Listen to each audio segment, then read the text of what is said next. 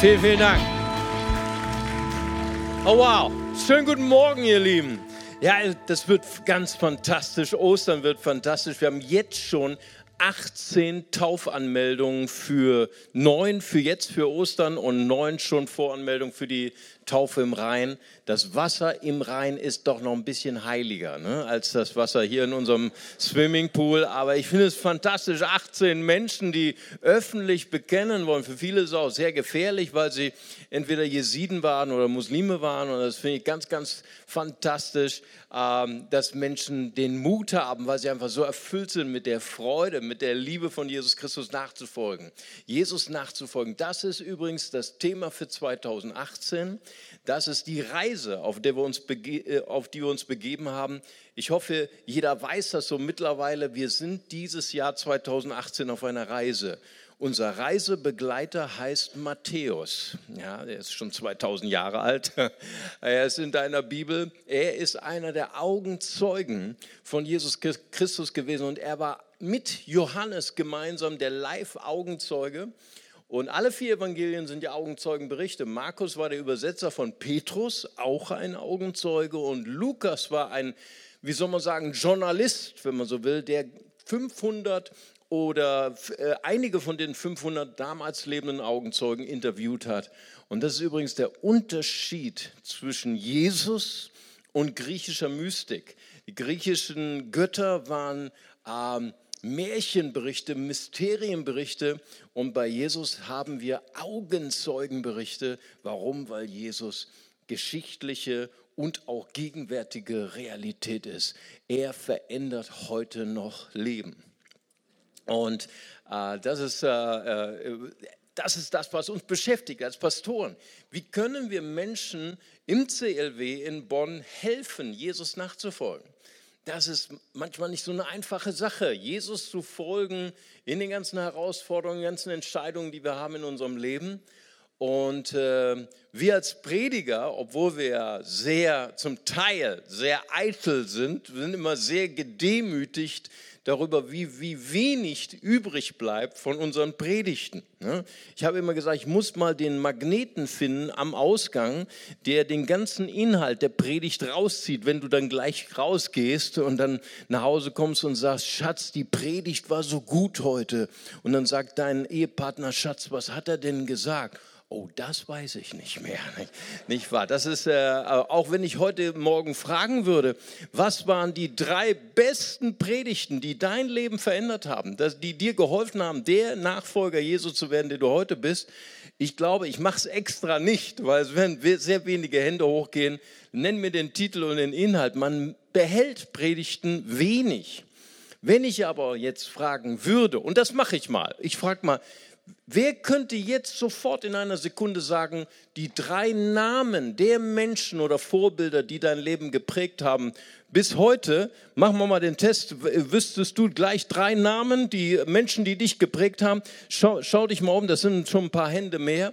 Und das ist das Geheimnis von Nachfolge. Nachfolge geschieht durch Beziehung. Deswegen sind wir so begeistert von Kleingruppe. Äh, ich bin begeistert von meiner Kleingruppe.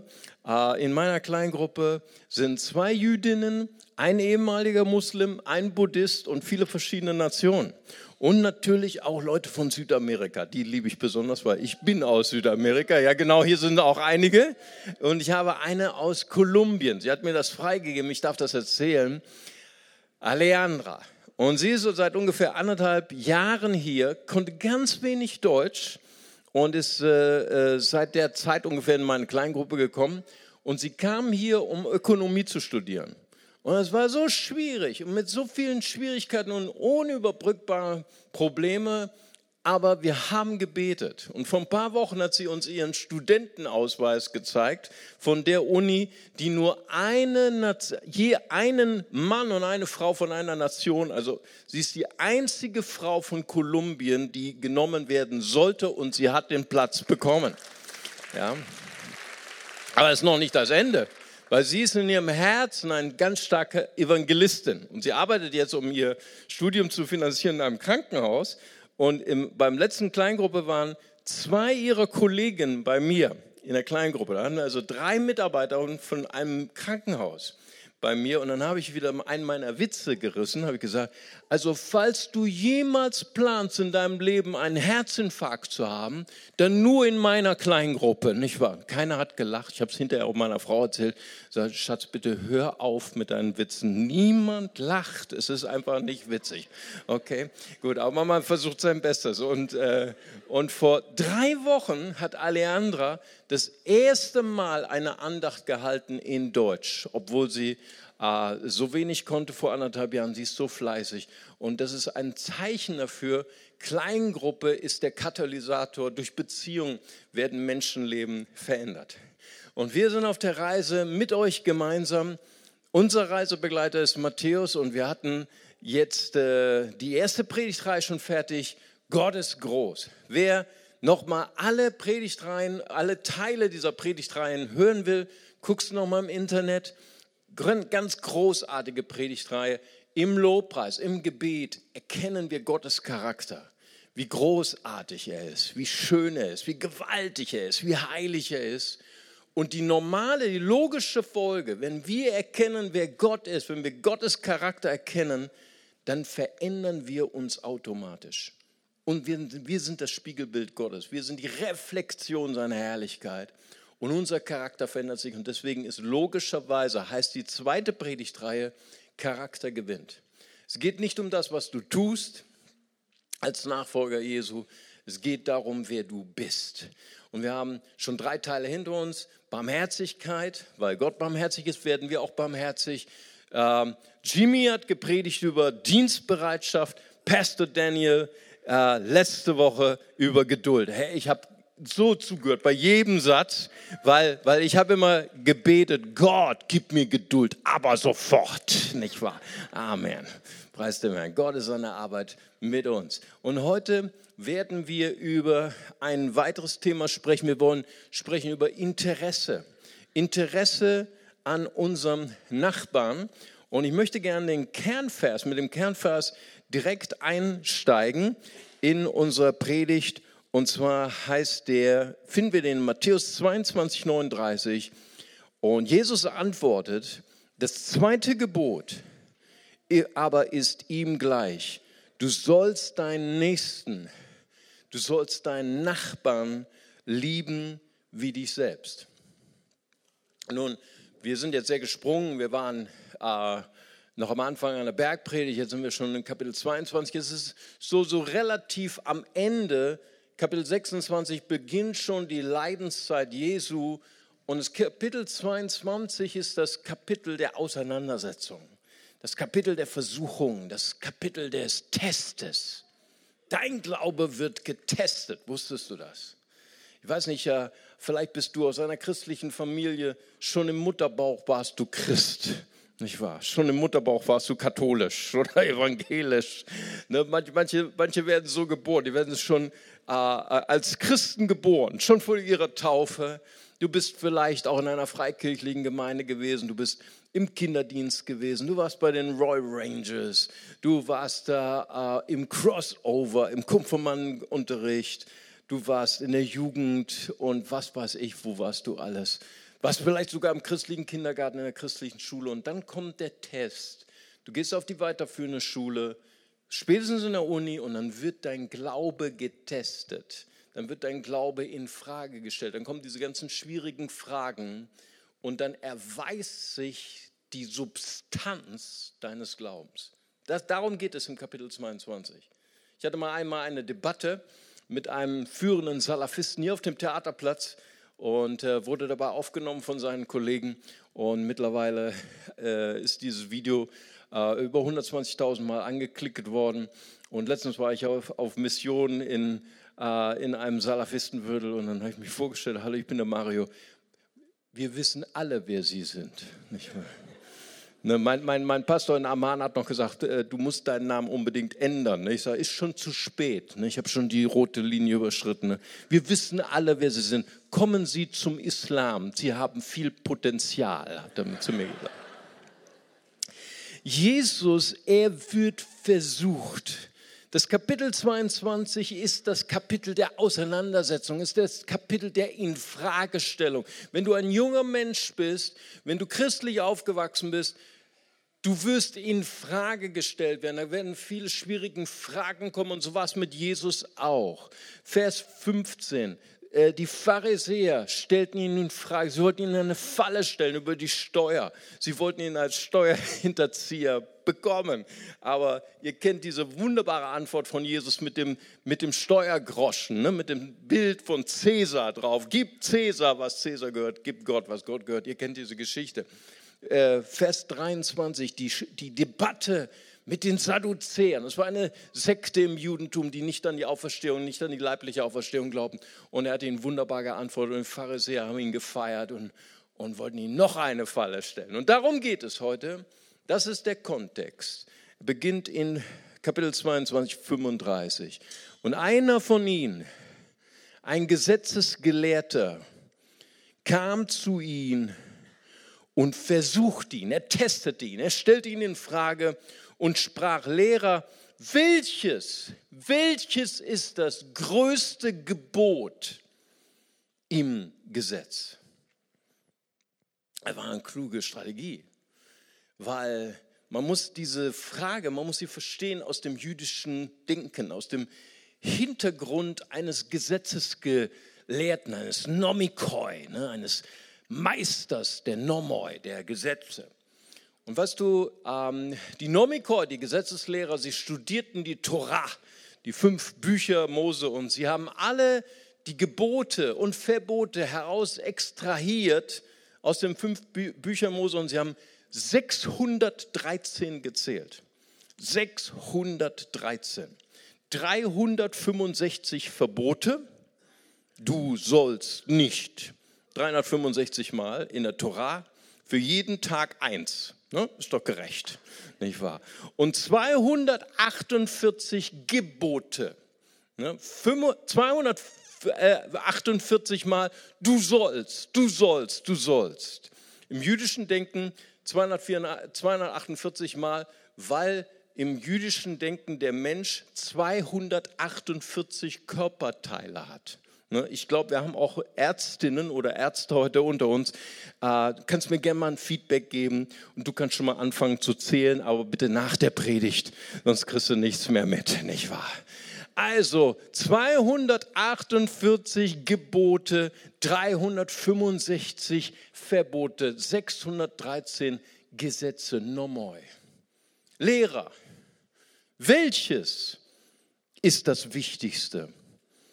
Siehst du die Strategie? Siehst du die Falle? Die Falle schnappt gleich zu, nicht wahr?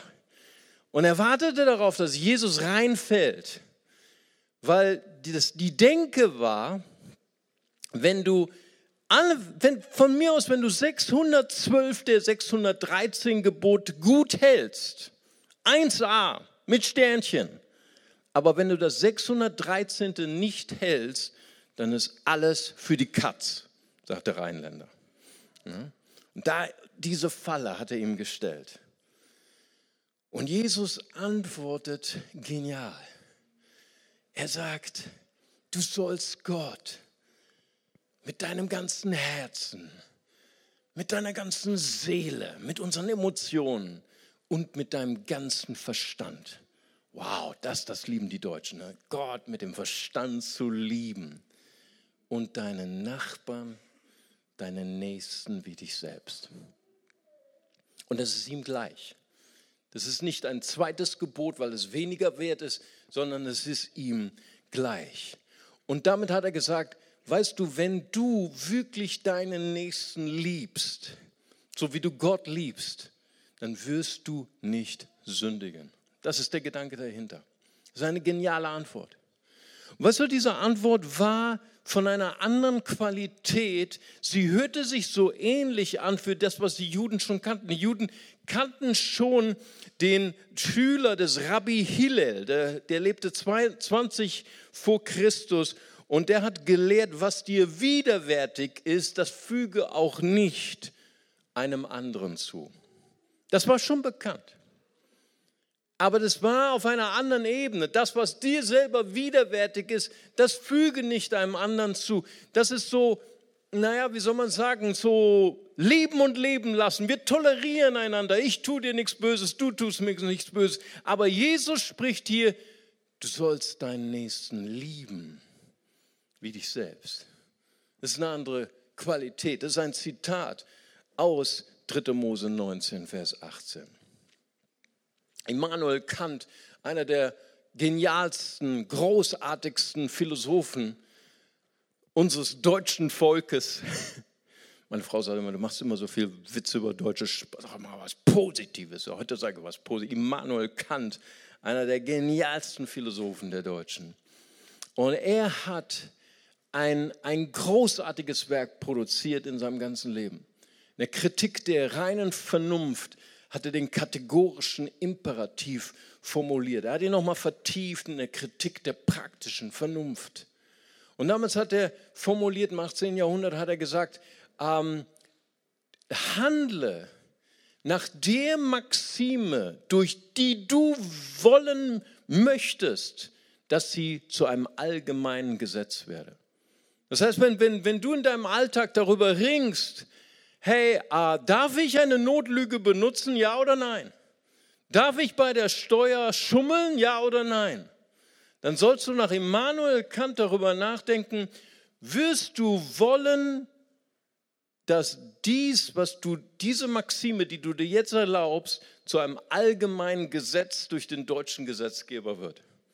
Das heißt, wenn, wenn, wenn du dir erlaubst, dass du eine Notlüge benutzt in deiner Not oder was weiß ich, würdest du wollen, dass der deutsche Gesetzgeber, der Bundestag beschließt morgen, jeder Mensch soll Notlügen? Nein, natürlich, niemand kann das wollen. Möchtest du wollen, dass es ein Gesetz gibt, dass jeder die Steuer betrügt? Verstehst du? Das ist der, das ist der, der Punkt, den Emanuel kannte. Das war, das war das Prinzip der Ethik, das er der, der Welt hinterlassen wollte. Doch das Gebot, das Jesus hier gibt als Antwort, liebe deinen Nächsten wie dich selbst, hatte eine andere Qualität. Sie war von einer anderen Qualität als die Lehre des Schülers von Rabbi Hillel. Sie war von einer anderen Qualität als von dem Philosophen Immanuel Kant. Liebe deinen Nächsten wie dich selbst. Dort steckt diese revolutionäre Kraft dahinter. Diese Kraft, die dieses Evangelium, die Lehre von Jesus Christus innerhalb von wenigen Jahren über die ganze Erde hinaus befördert hat. Eine Revolution des Christentums. Warum? Weil sie eine Revolution der Liebe war. Napoleon, der großartige Eroberer, der großartige Revolutionär, er hat einmal gesagt, am Zenit, am Höhepunkt seiner Macht, hat er eine Erkenntnis gehabt. Und er sagt zu seinen größten Generälen, und er sagt, ähm, Alexander der Große, Julius Caesar, Karl der Große und ich, wir haben großartige Reiche gegründet.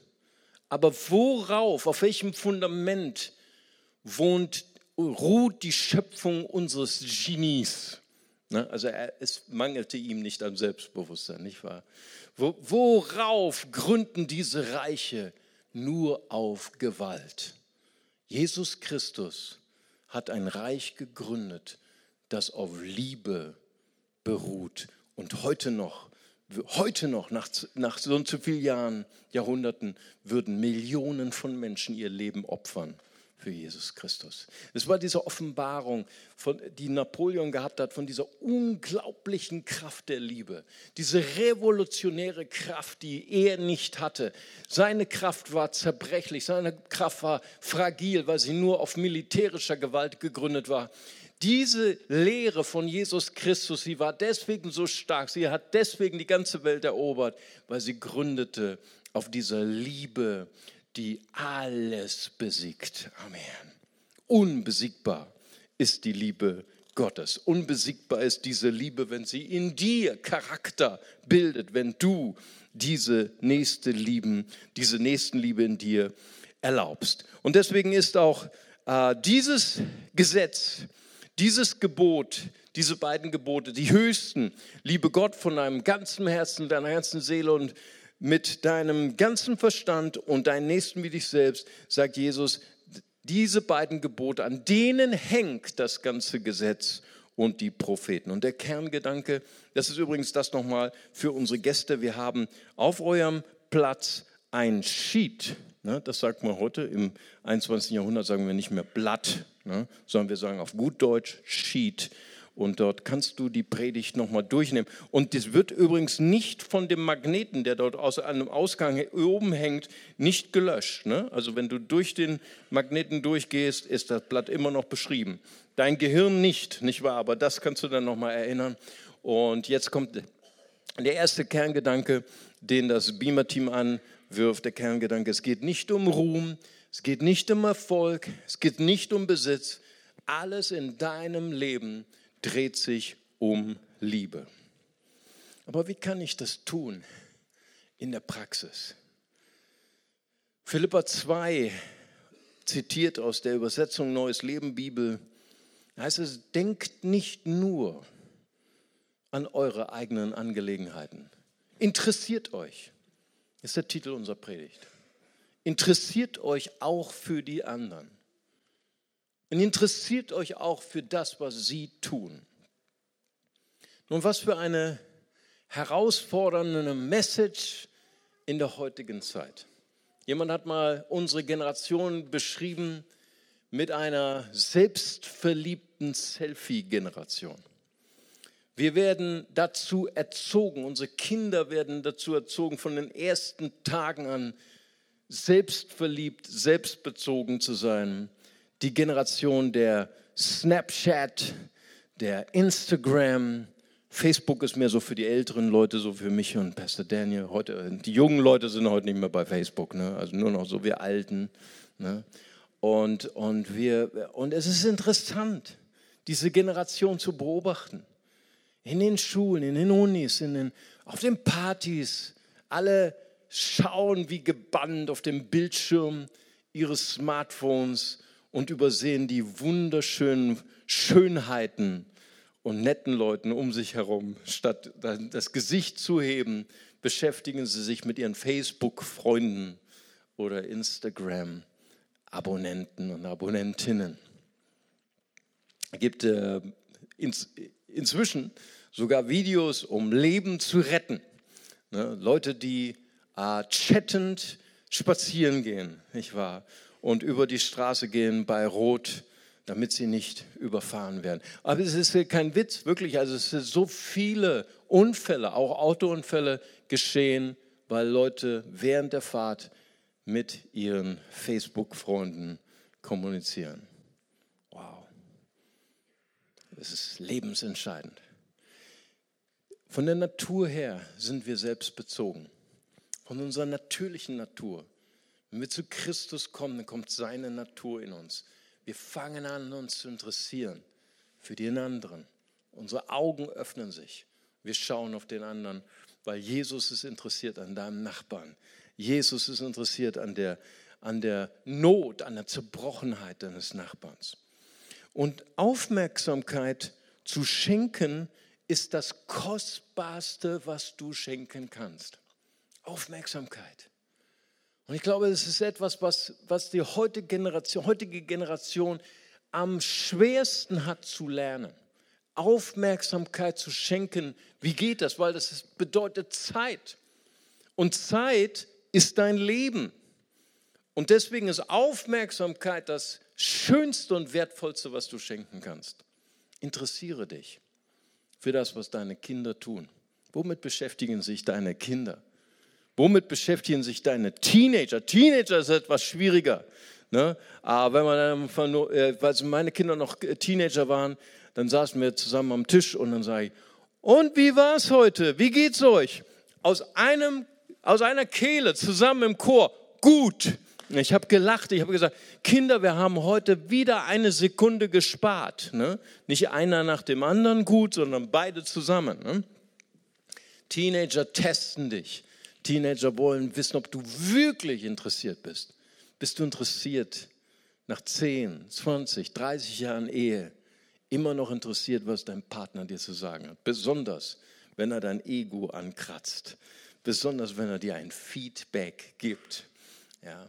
Bist du interessiert an deinem Nachbarn? Grüßt du. Das ist etwas, was ich auf dem Summer Ride gelernt habe. Wenn wir in den neuen Bundesländern waren, dort grüßt man sich noch auf der Straße. Ja. Wenn ich das dann immer, ich war dann immer im Summer Ride Modus, kam dann hier nach Bonn und dann habe ich Leute auf der Straße gegrüßt. Guten Tag. Die haben sind richtig zusammengezuckt. Was will der Mann von mir, nicht wahr? Ich kann mich erinnern, als ich ja einmal, äh, wir haben hier den, den Balkon, haben wir hier äh, gebaut und dann waren wir alle voller Kalk. Wir waren voll gerieselt mit Kalk, war weiß, aber ganz weiß. Ich war so total verdreckt und ich hatte irgendwie gute Laune, ich weiß auch nicht, was war, äh, was Gutes erlebt. Wahrscheinlich war Jesus in mir. Und ich bin nach Hause und dann kam jemand, ich war, ich war glaube ich, gerade vorher wieder bei Summerite gewesen und dann kam wieder, und aus dem Effekt, aus dem Effekt, aber guten Tag, die Frau blieb angewurzelt stehen, ich war schon wie unter Schock. Warum strahlt so eine Freude aus ihnen heraus? Ne? Also der Dreck konnte es nicht gewesen sein. Und dann war es natürlich für mich die perfekte Vorlage, ihr von Jesus zu erzählen.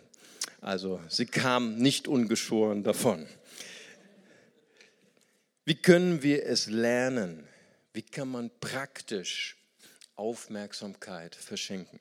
Ich habe das gestern meiner Frau vorgelesen und sie sagt, Schatz, alles richtig, aber den ersten Punkt lebst du nicht, den darfst du nicht erzählen, nicht wahr? Ich äh, habe gesagt, okay, wir machen einen Deal, ich predige es uns allen, okay? Also der erste Punkt ist für mich selbst. Wie können wir praktisch Aufmerksamkeit an andere verschenken? Jetzt kommt der erste Punkt, den ich nicht predigen darf. Okay, ich predige es mir selbst. Schalte dein Handy auf leise und leg es mit, dem, mit der Fläche, mit, dem, mit der mit der oberen Fläche auf den Tisch, so dass du es nicht sehen kannst, dass du nicht während des Gesprächs schielt auf die hineinkommenden Telefonanrufe oder Instagram-Nachrichten oder SMS. Zweitens, Amen. Ich werde mich bessern. Schatz, ich werde mich bessern. Zweite Regel, schau in die Augen. Schweife nicht ab. Schau nicht auf, was andere, was andere Leute machen im Raum. Ah, schau nicht irgendwie in die Luft oder nach oben oder nach unten, sondern schau in die Augen. Das ist etwas, was, was, ich, was geübt werden kann. Du kannst Aufmerksamkeit üben. Schreib dir es heute auf und übe es. Übe aktives Zuhören. Aktives Zuhören ist, dass du sagst, habe ich dich richtig verstanden? Und dann ziehst, dann machst du nochmal eine Zusammenfassung von dem, was du gehört und verstanden hast. Das ist eine Wertschätzung für deinen Gesprächspartner. Ja? Meine Frau hat mir das beigebracht, mir dann immer Anweisungen gegeben für unseren Alltag. Und dann hat sie gesagt, so Schatz, und jetzt wiederholst du mir nochmal, was ich gesagt habe. Ich liebe dich. ähm, Vermeide Projektionen und Interpretationen. Ich finde es immer so lustig. Wie geht's? Ja, ich habe die und die Krankheit. Ah, das kenne ich auch. Mein Kater hat das auch gehabt. Mein Großvater. Und schon ist das Gespräch wieder weg. Ne? Eigentlich wollte er wissen, wie es dir geht, aber keine Chance. Vermeide Projektion oder Interpretation. Mach die 1, 2, 3, 4 Pause, die Stille. Das heißt, Weißt du, viele Leute wollen ja gar nicht deine männlichen Ratschläge. Ne? Da haben Frauen uns etwas voraus. Du, manchmal ist es einfach das Beste, du hörst einfach zu. Amen. Gloria a Dios. Praise the Lord. Du, manchmal will, wollen die Leute gar, kein, gar nicht deine, deine Patentlösung, deine Patentantworten haben. Ja, Leute wollen einfach, dass sie zugehört, dass du aufmerksam bist bei ihnen. Aber es kann tatsächlich sein, in einer absoluten Ausnahmesituation, dass jemand tatsächlich deine Meinung wissen will. Kann sein. Dann mach die stille 1, 2, 3, 4 Pause. Bevor du antwortest, innerlich, nicht laut. 1, 2. Innerlich, okay? Eins, zwei, drei, vier. Warum? Weil der andere würde vielleicht gern noch etwas hinzufügen zu deinen Gedanken. Zuhören kann man lernen. Der Kerngedanke Nummer zwei, das größte Geschenk, das größte Art und Weise, wie du deinem Nachbarn Liebe schenken kannst, ist, indem du deine Aufmerksamkeit verschenkst. Und unser letzter Punkt, das schwierigste Gebot. Unser Nachbar, unser Nächster kann auch manchmal unser größter Feind sein. Ich mache keinen Aufruf, keine Angst. Und hier kommt die schwierigste Rede von Jesus im Matthäus-Evangelium. Wir finden sie wieder in der, wir sind gesprungen. Wir sind von Matthäus 22 wieder zurückgesprungen in die Bergpredigt. Matthäus 5, 43 bis 45. Jesus lehrt uns.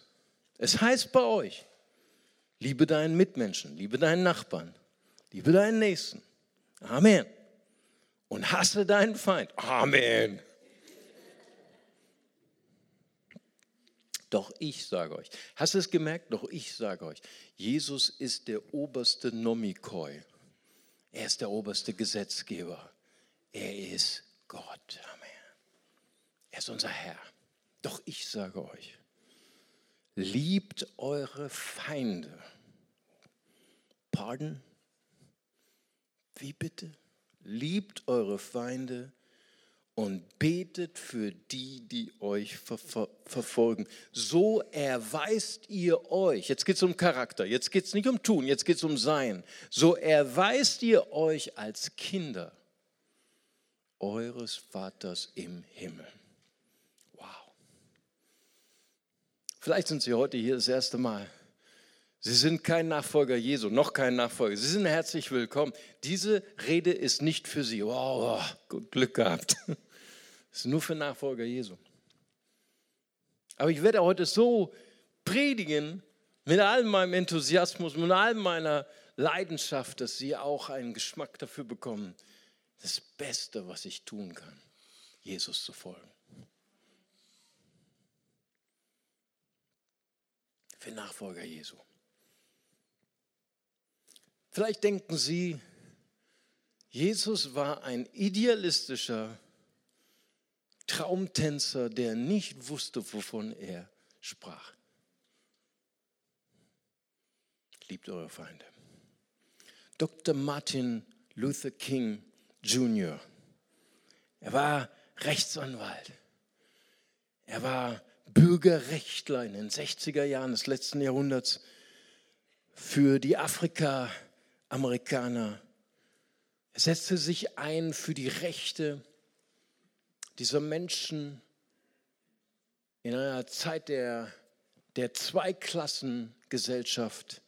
Er setzte sich ein für Gewaltlosigkeit. Er wurde am 4. April 1968 erschossen. In seiner unvergesslichen Predigt über die, über die Feindesliebe, über Matthäus 5, 43, hatte gesagt, nur die Feindesliebe wird unseren blauen Planeten retten. Nur die Feindesliebe kann den ewigen Kreislauf des Hasses, der Kriege durchbrechen. Nur durch dieses Gebot wird unser Planet überleben. Dr. Martin Luther King Jr. Er sagte, Jesus war kein Traumtänzer. Er wusste, dass es schwer ist, seine Feinde zu lieben, denn er hatte viele. Er wusste von denen, die dich missbrauchen, die dir Böses zufügen. Es geht hier nicht darum, sich zum Opfer zu machen oder sogar noch mehr zum Opfer zu machen, als du bisher das schon gemacht hast. Es geht nicht darum, bei der Feindesliebe seine Grenzen nicht mehr zu spüren, seine Grenzen nicht mehr zu ziehen. Es ist sehr, sehr wichtig, gerade wenn man Opfer von Missbrauch ist, gerade auch von sexuellem Missbrauch, dass man seine Grenzen fühlt und sieht. Nein, darum geht es hier überhaupt nicht, sagte Dr. Martin Luther King Jr ich will nicht missverstanden werden. Es geht darum, wie können wir die Wunden unseres Herzens heilen, wenn wir von unseren Feinden verkrüppelt und verletzt worden sind. Wie können wir diese Wunden überwinden?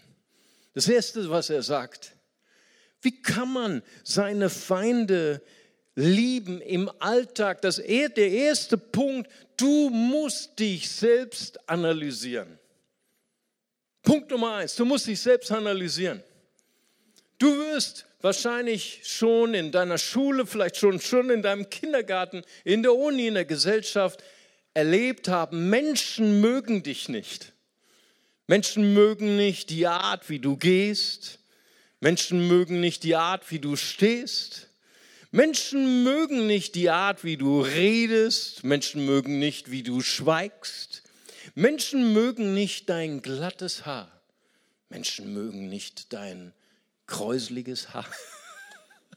Menschen mögen nicht deine dunkle Hautfarbe. Menschen mögen nicht, dass du hellere Hautfarbe hast. Menschen mögen nicht, dass du erfolgreich bist in deinem Job, weil sie neidisch sind. Menschen mögen dich nicht, weil andere dich nicht mögen. Menschen mögen dich nicht, gerade weil du gemocht wirst. Es kann nicht erklärt werden, warum Menschen dich nicht mögen. Und du magst alles Recht haben, deine Feinde zu kritisieren, feindliche politische Systeme zu kritisieren, äh, gegnerische Religionen zu kritisieren. Aber Dr. Martin Luther King sagt, bevor du das tust, bevor du deine Feinde kritisierst, analysier dich selbst.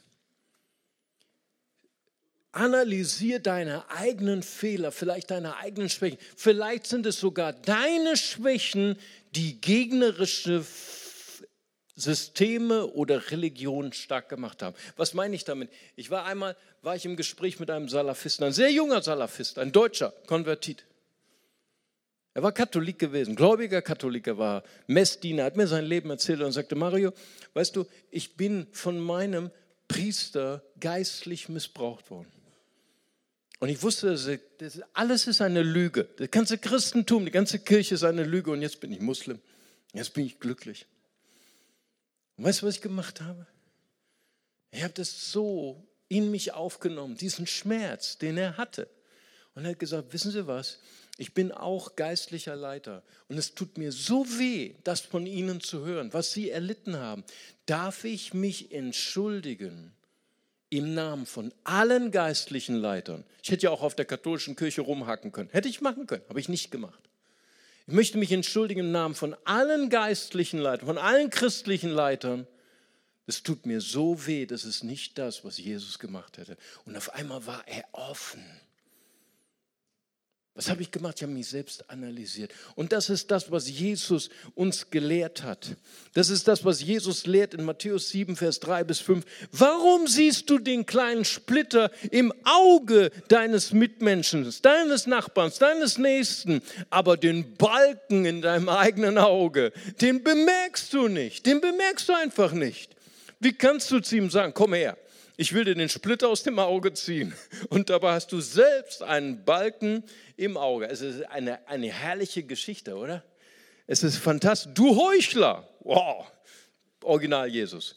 Entferne zuerst den Balken aus deinem Auge, dann kannst du klar sehen, um auch den Splitter aus dem Auge deines Mitmenschen zu ziehen. Dr. Martin Luther King Jr. sagt, wie kann ich meinen Feind lieben im Alltag? Analysiere dich selbst. Zieh den Balken raus aus deinem eigenen Auge. Nummer zwei. Wie kann ich meinen Feind lieben im Alltag? Suche nach dem einen Guten in deinem Feind. Oh. Dr. Martin Luther King Jr.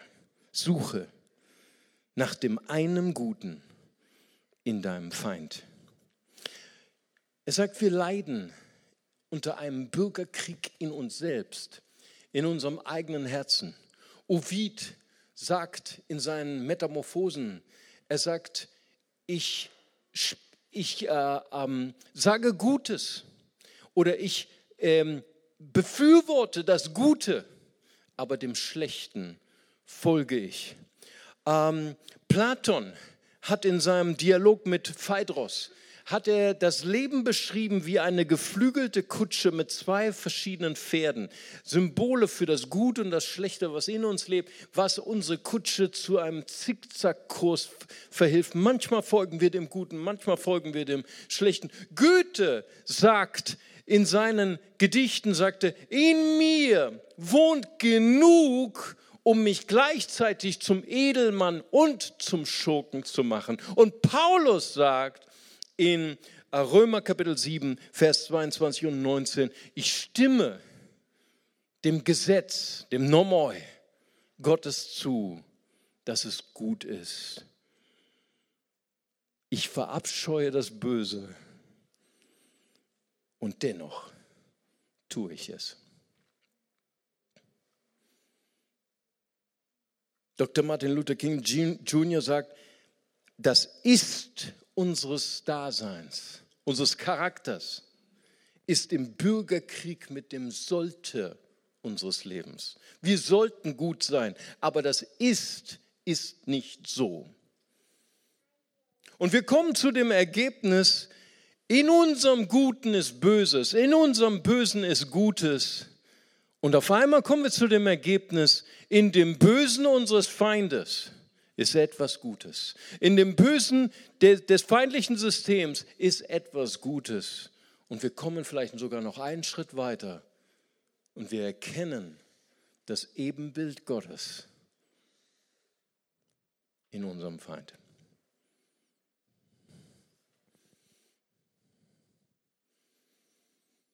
Wenn du versuchst, deinen Feind zu hassen, finde das Gute in ihm. Dr. Martin Luther King Jr.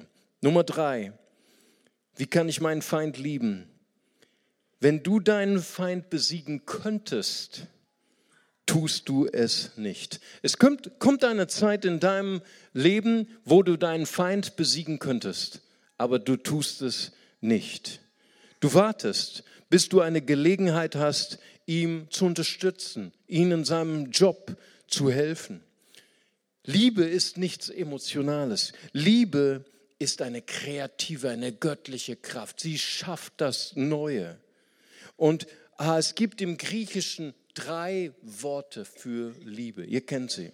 Eros, die Liebe, wir begehren, wir, wir wollen einen Menschen, weil er attraktiv ist, weil er begehrenswert ist. Philos ist die Liebe. Du liebst einen Menschen, weil sie dich lieben. Und dann gibt es diese dritte Art von Liebe, Agape diese kreative, diese göttliche Liebe. Du liebst einen Menschen, auch wenn du nie etwas dafür zurückbekommen würdest. Du liebst, du fängst an, einen Menschen zu lieben, weil Gott ihn liebt. Du liebst einen Menschen trotzdem, trotz seinen Handlungen, trotz seinen Taten. Hass mit Hass zu beantworten, wird unsere Welt nur noch mehr der Macht des Hasses überlassen. Hass verändert die Augen des Hassers. Hass zerstört den Hasser und den Gehassten. Moderne Psychologen sagen, Hass begünstigt psychische Krankheiten. Positives Denken begünstigt Heilung. Der größte aller Psychologen ging vor 2000 Jahren an den Stränden des Sees Genezareth und er sagte, hasst niemanden. Ich habe euch zwei Bilder mitgebracht von Abraham Lincoln, einer der großartigsten Amerikaner, amerikanischen Präsidenten der Vereinigten Staaten. Und hier ist sein größter Feind, Edwin Stanton. Edwin Stanton war auch Demokrat, war auch gegen die Sklaverei, aber er mochte Abraham Lincoln nicht. Er hat ihn bekämpft, politisch. Er hat ihn sogar bekämpft persönlich. Er hat, er hat gesagt über Abraham Lincoln, he's the original gorilla. er mochte nicht die Art und Weise, wie Abraham Lincoln so schlank war und so komisch gegangen ist. He's the original gorilla. Und das war noch eins der netten äh, Tierbezeichnungen. Er hat ihn gedemütigt, er hat ihn geärgert. Und trotzdem wurde Abraham Lincoln zum Präsident der Vereinigten Staaten gewählt. In einer schwierigen Zeit. Es war der Bürgerkrieg, der Sezessionskrieg, der Amerika beinahe zerstört hat. Und ähm, Abraham Lincoln war auf der Suche nach einem Kriegsminister. Der vorige hat aufgegeben. Das war die Herausforderung dieses Bürgerkrieges, war so groß. Niemand schien fit für diesen Job zu sein. Und Abraham Lincoln hat das ganze Land durchforscht und hat niemanden gefunden. Da war nur einer, einer, der diesen Job machen konnte. Edwin Stanton, sein größter Feind. Und Abraham Lincoln hat ihn berufen zum Kriegsminister. Und alle Berater von Abraham Lincoln haben gesagt, ah, wieso berufst du deinen größten Feind? Ich meine, er hat dich gedemütigt, er hat dich beleidigt vor in der aller Öffentlichkeit. Und Abraham Lincoln hat geantwortet, es geht nicht um mich, um meine Person, es geht nicht um meine Ehre, es geht um unser Volk. Man hat ihn eingesetzt und die beiden mussten zusammenarbeiten. Und in dieser Zeit hat Edwin Stanton einen so großen Respekt bekommen vor Abraham Lincoln und, und am, äh, das war am 15. April 1865 wurde Abraham Lincoln erschossen in einem Attentat. Und Edwin Stanton hat an diesem Tag gesagt, er war einer der größten und genialsten Leiter eines Volkes, die es jemals gegeben hat. Liebe ist kreativ. Liebe erschafft etwas, was nur Gott erschaffen kann. Dieser Stanton hätte Abraham Lincoln niemals sich entschlossen, ihn zu lieben als seinen Feind. Er wäre verbittert gestorben, irgendwo, hätte irgendwas gemacht. Aber die Liebe dieses Mannes hat ihn freigesetzt, etwas Bedeutendes zu tun in seinem Leben und für sein Volk. Wenn wir die Liebe Jesu zulassen in unserem Herzen, wir können Wunder sehen. Wir sprechen nicht, Jesus hat nicht gesagt, du sollst deinen Feind mögen. Das hat er nicht gesagt.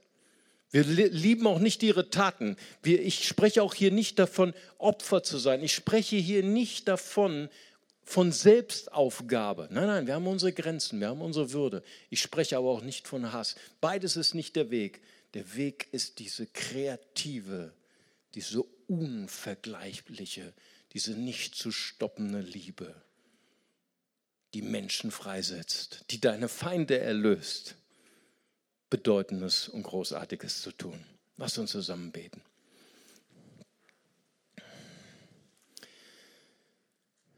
Vater, ich danke dir für deine Präsenz. Danke für diese unglaubliche Liebe, die du uns geschenkt hast in Jesus Christus, deinem Sohn. Jesus, dass du gebetet hast am Kreuz Bitte vergib ihnen, denn sie wissen nicht, was sie tun. Das zeugt von dieser unglaublichen Feindesliebe, die in dir wohnte. Und sie wohnt durch dich in uns.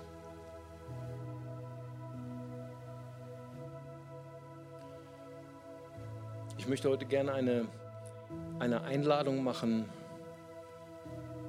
gesegnet zu werden, aber bevor ich das mache, tue ich etwas, was ich sehr, sehr gerne mache.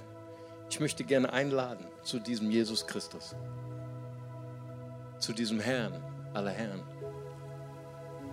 zu diesem Meister der Liebe, unserem Herrn, unserem Erlöser. Die Bibel sagt, wenn wir ihm vertrauen, werden wir versöhnt mit Gott. Und ich füge hinzu, wir werden versöhnt mit uns selbst. Die Bibel sagt, dass jeder Mensch durch seine Schuld getrennt ist von Gott. Darf ich hinzufügen, auch getrennt ist von sich selbst. Wir sind im Krieg mit uns selbst, sagt Jakobus.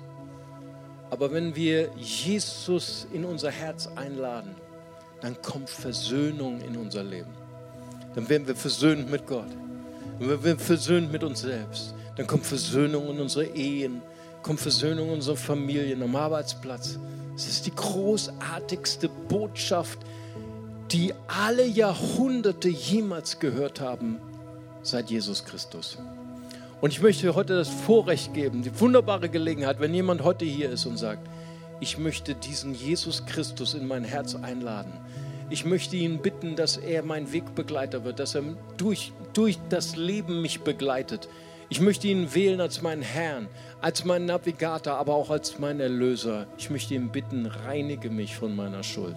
Dann möchte ich einfach Sie einladen, einfach ganz kurz Ihre Hand zu heben, so wie ich das gerade tue. Und ich würde sehr gerne für Sie beten. Ist jemand hier? Dann heben Sie ganz kurz Ihre Hand. Gott segne Sie dort hinten. Gott segne Sie. Ist noch jemand da? Dann heben Sie ganz kurz Ihre Hand. Ich würde gerne auch für Sie beten. Danke, Jesus. Danke, Herr. Ja, ich habe die Hand gesehen. Dankeschön. Ist noch jemand da? Dann dürfen Sie sich auch melden. Wunderbar. Lasst uns gemeinsam beten für diese kostbaren Menschen, die gerade eine Entscheidung getroffen haben. Wir werden ein kurzes Gebet an, an die Leinwand ge, äh, projiziert bekommen und wir beten zusammen als ganze Familie und sagen, Vater im Himmel. Vater im Himmel. Danke, dass du mich liebst. Danke, dass du mich liebst. Danke, dass du dich für mich entschieden hast. Danke, dass du dich für mich entschieden hast. Herr Jesus Christus, Herr Jesus Christus, du bist für mich gestorben und auferstanden. du bist für mich gestorben und auferstanden. Vergib mir meine Schuld.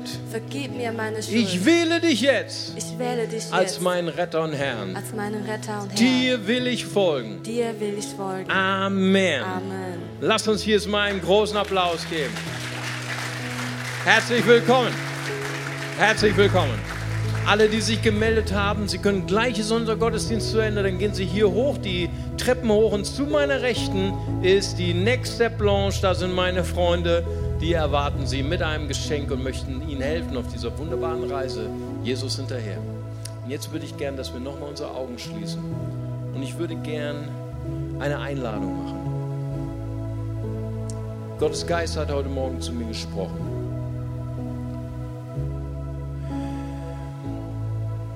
Glaube, dass der Geist Gottes spricht. Wir sind Menschen. Du bist gefangen. Gefangen in dem Schmerz, den du erlebt hast.